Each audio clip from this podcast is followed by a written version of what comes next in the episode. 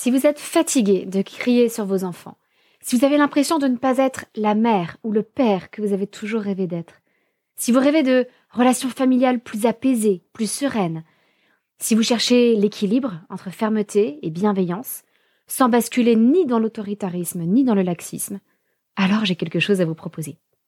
Les jeudis soirs, du 16 mai au 27 juin, j'organise un atelier de parents en ligne, en tout petit groupe. Durant sept semaines consécutives, je partagerai avec vous tous les outils de la discipline positive qui m'ont moi-même aidé à la fois à dépasser mon tempérament colérique et aussi à établir des relations plus saines et apaisées avec mes enfants. Nous ferons des jeux de rôle pour tester ces outils et voir ce qui vous convient. Nous réfléchirons ensemble pour trouver des solutions à vos problèmes parentaux et nous nous encouragerons mutuellement tout au long de ce parcours.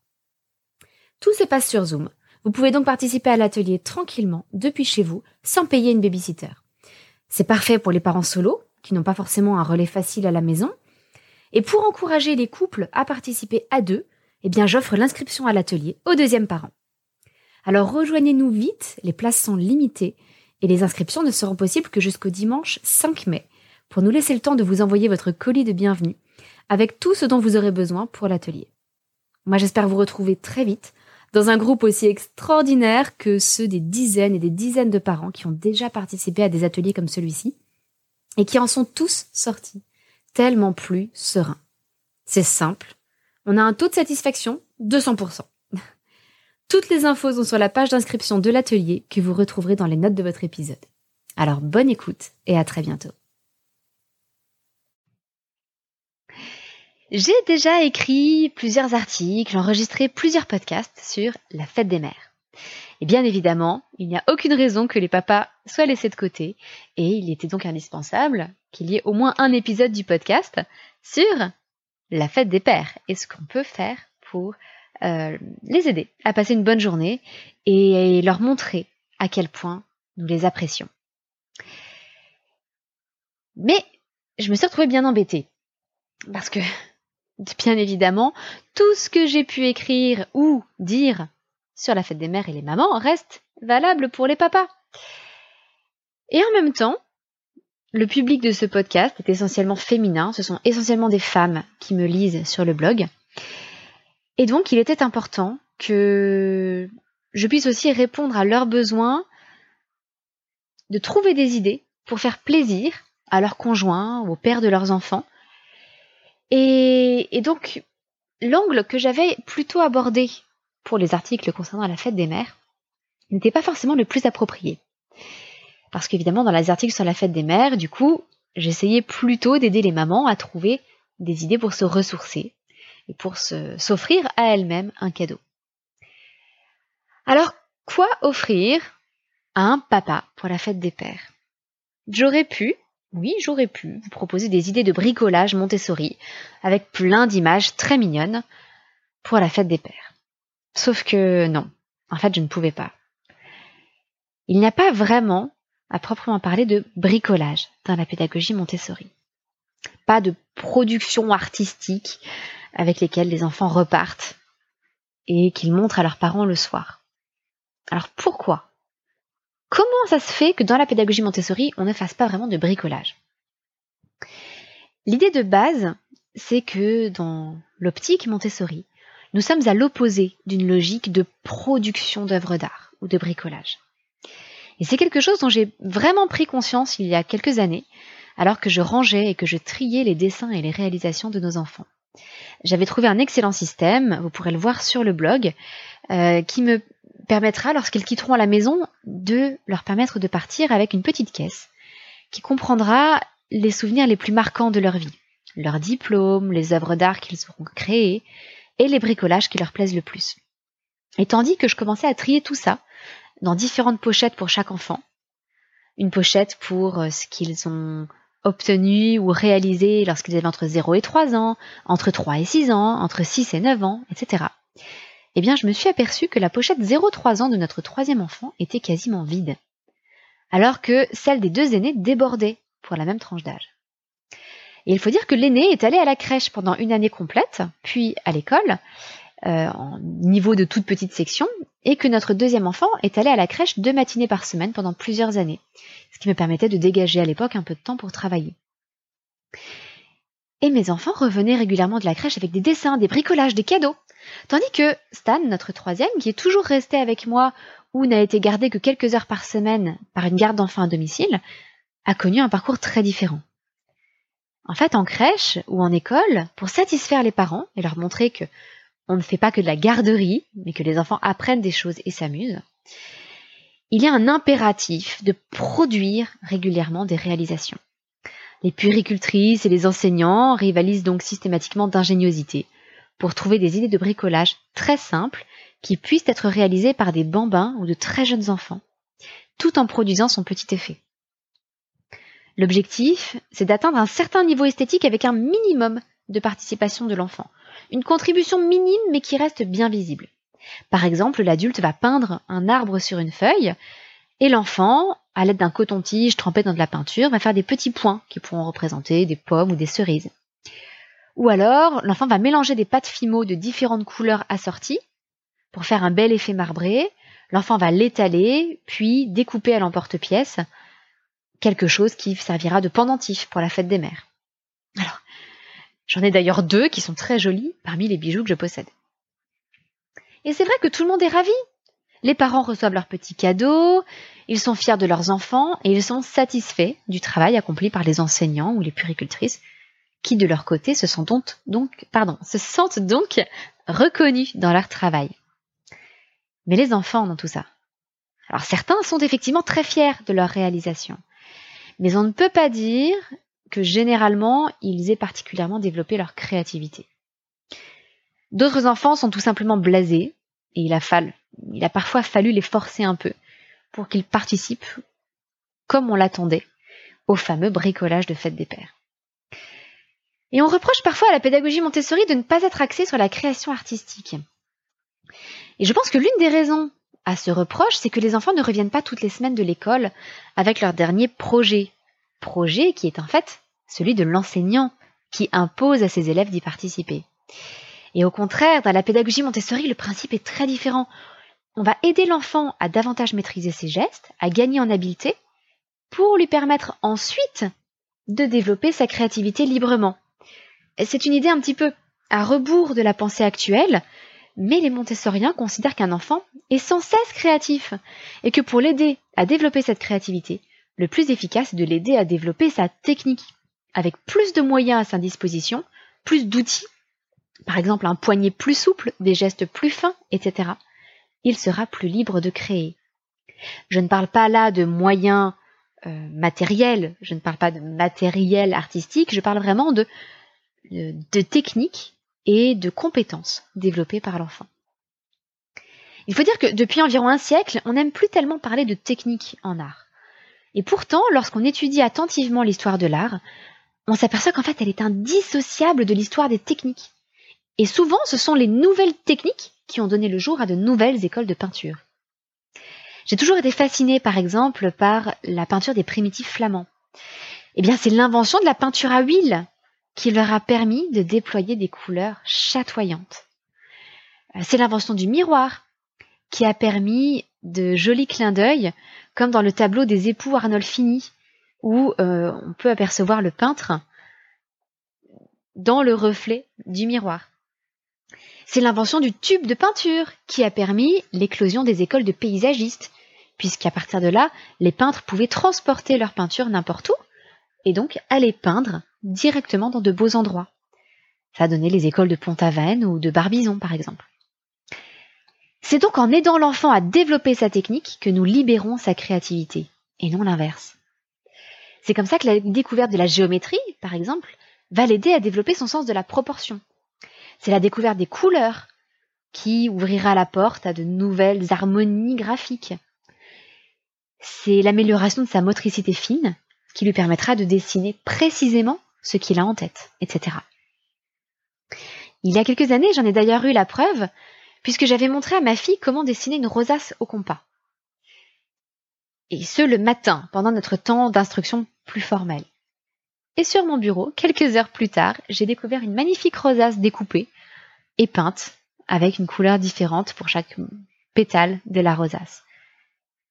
Et par la suite, elle a voulu en faire toute une guirlande. Si l'idée était venue de moi, si je lui avais dit tiens, si on faisait une grande guirlande de rosaces, elle n'aurait sans doute pas été aussi enthousiasmée. Et jamais elle ne se serait autant investie spontanément. Alors, une fois qu'on a compris tout cela au sujet de la pédagogie Montessori et des bricolages, ça ne résout pas notre problème. Quel cadeau offrir à un papa pour la fête des pères? Je n'ai moi-même rien contre les cadeaux, j'aime beaucoup en recevoir. Il n'y a aucun mal à vouloir faire un cadeau à un papa. Surtout si ce cadeau vient des enfants, c'est un magnifique symbole.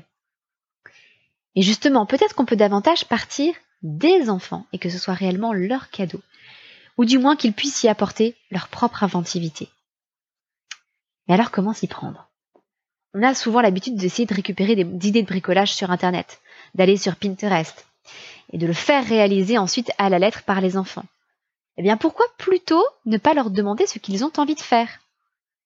Et s'ils manquent d'idées, on peut leur demander quelle technique ils aimeraient utiliser, avec quoi ils se sentent le plus à l'aise. Certains enfants aiment beaucoup la peinture, euh, parmi les nôtres, par exemple, c'est le cas de certains d'entre eux, mais notre aîné, par exemple, est beaucoup plus à l'aise avec la construction, l'assemblage, ou alors le travail du bois. Et ça tombe très bien parce que c'est tout à fait complémentaire. Une fois que la technique est déterminée, on peut réfléchir avec eux à ce que leur papa aime, à ses hobbies, ses passions, et ensuite essayer de relier les deux. Chez nous, je crois que le bricolage de fête des pères qui a remporté le plus de succès est un blason de Lorraine.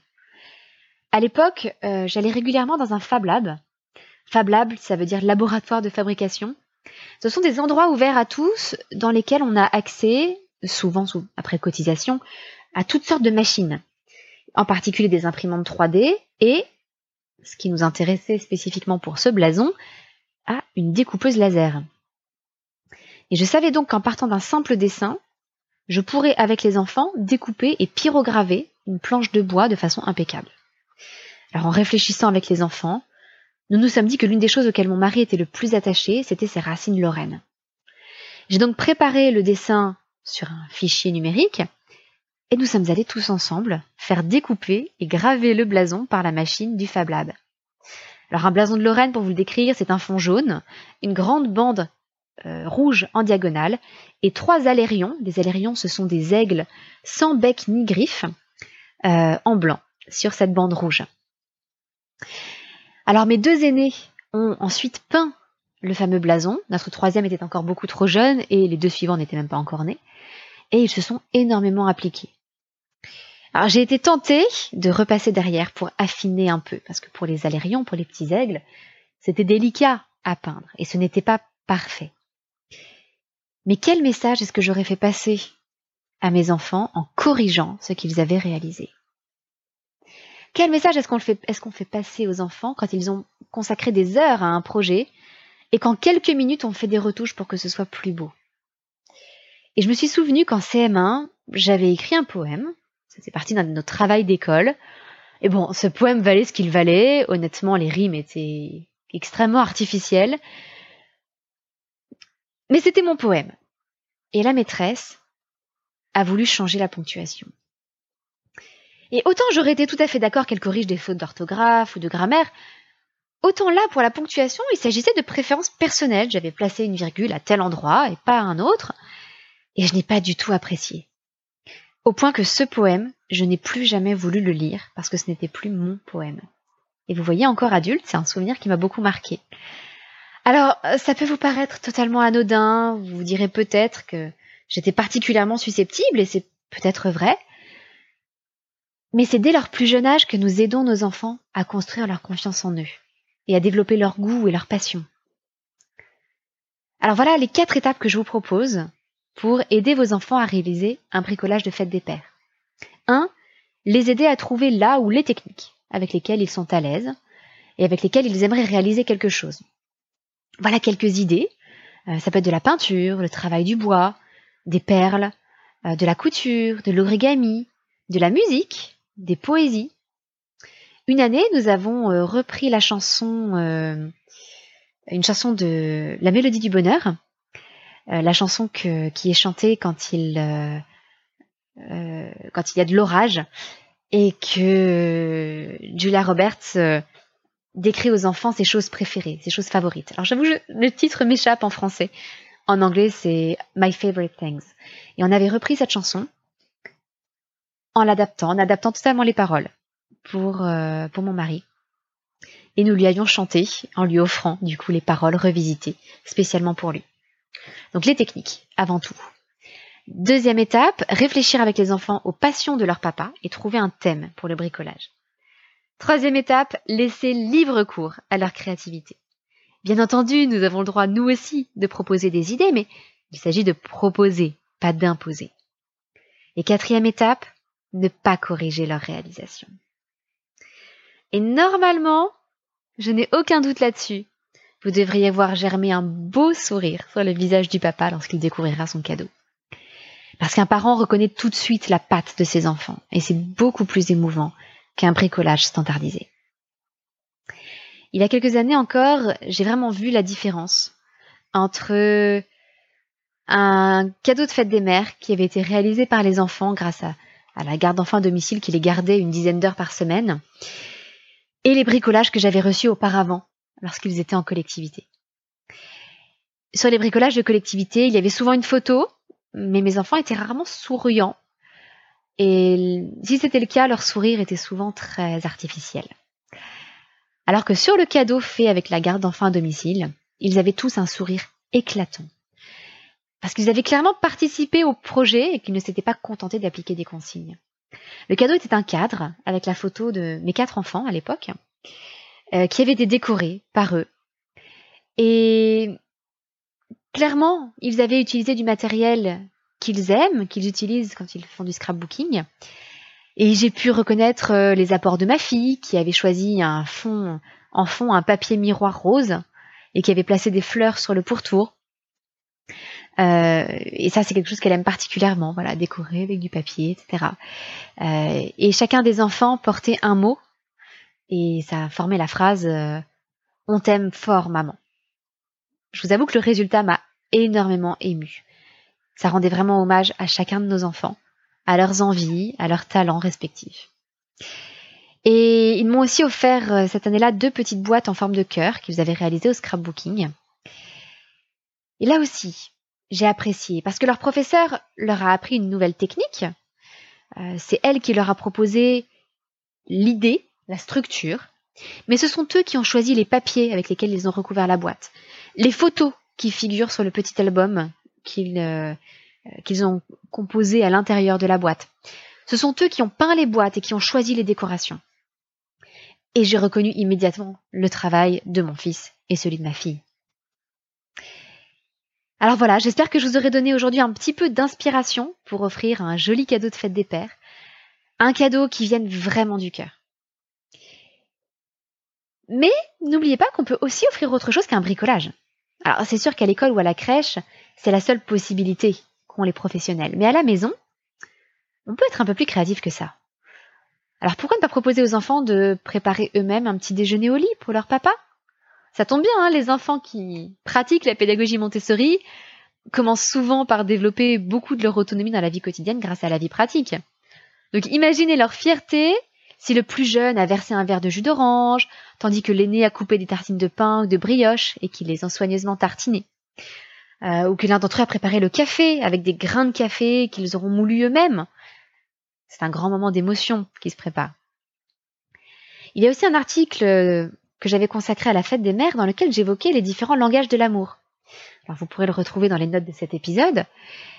Nous avons déjà évoqué euh, là dans cet épisode les cadeaux matériels à travers les bricolages et puis le service. Préparer un petit déjeuner au lit, c'est un acte de service pour euh, les papas qui seraient davantage sensibles à ce langage de l'amour.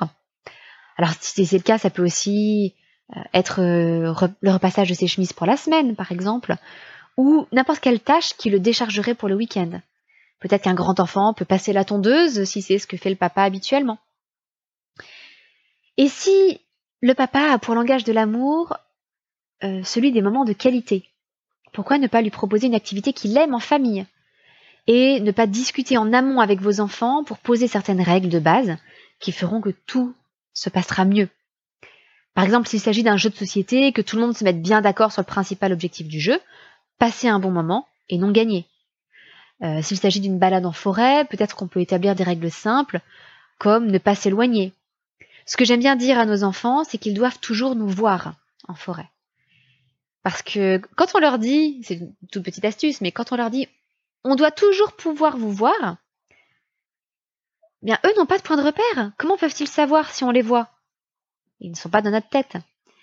Mais il y a une loi de physique très intéressante qui est que si eux peuvent nous voir, nous pouvons les voir en retour. Donc tant que eux nous voient, c'est qu'ils ne sont pas trop loin. Voilà, c'est ma petite astuce pour les balades en forêt. Si votre mari ou le papa des enfants préfère les paroles valorisantes comme langage d'amour, pourquoi ne pas lui préparer une petite boîte à mots doux sur lesquels les enfants pourraient écrire tout ce qu'ils aiment chez leur papa, tout ce qu'ils apprécient. Et s'ils ne savent pas encore écrire, ils pourront vous le dicter. Ce n'est pas vraiment un problème. Et puis, si son langage d'amour est plutôt celui du toucher, pourquoi pas prévoir une activité physique comme la piscine, ou alors une séance d'acrobatie de cirque en famille. Bref, un moment où il puisse vraiment relâcher la pression. Parce que, bien au-delà des bricolages, des idées de cadeaux, etc., je crois que les papas ont vraiment besoin de sentir qu'ils sont reconnus et qu'on les aime. On parle beaucoup des mamans sur Internet ou dans la presse. On parle de toutes les mamans, des mamans au foyer, des mamans qui travaillent, des mamans de familles nombreuses. Et les papas dans tout ça. C'est vrai qu'à force de féminisme, ils peuvent se sentir un peu ignorés. Et pourtant, leur rôle est fondamental.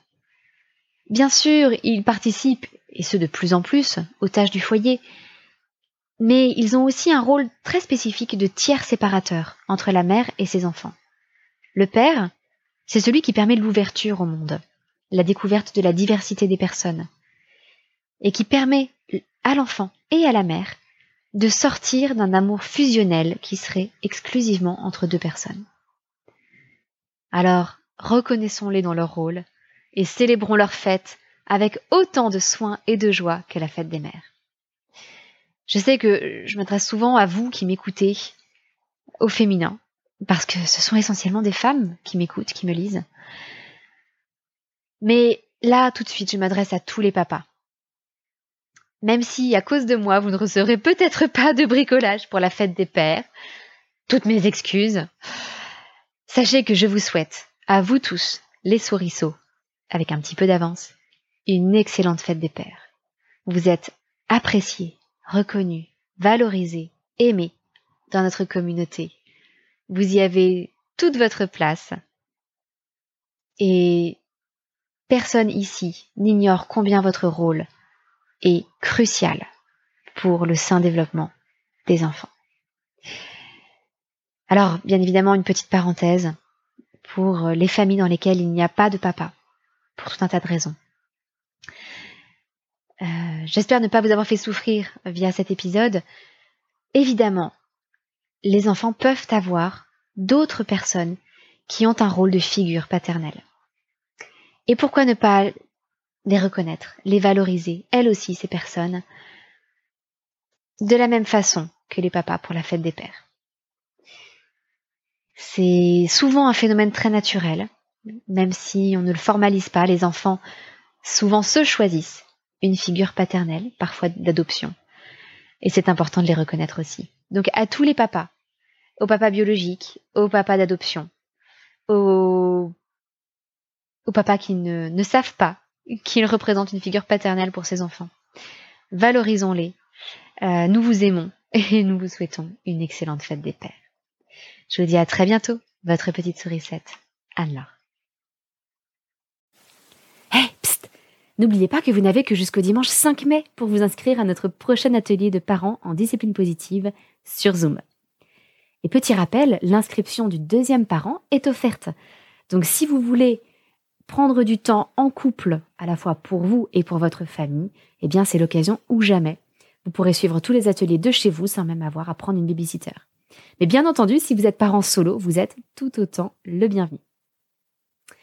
J'ai donc hâte de vous retrouver les jeudis soirs de 20h30 à 22h30 entre le 16 mai et le 27 juin pour 7 séances de 2 heures en discipline positive. Toutes les informations sont disponibles sur le lien d'inscription que vous retrouverez dans les notes de votre épisode. À très bientôt!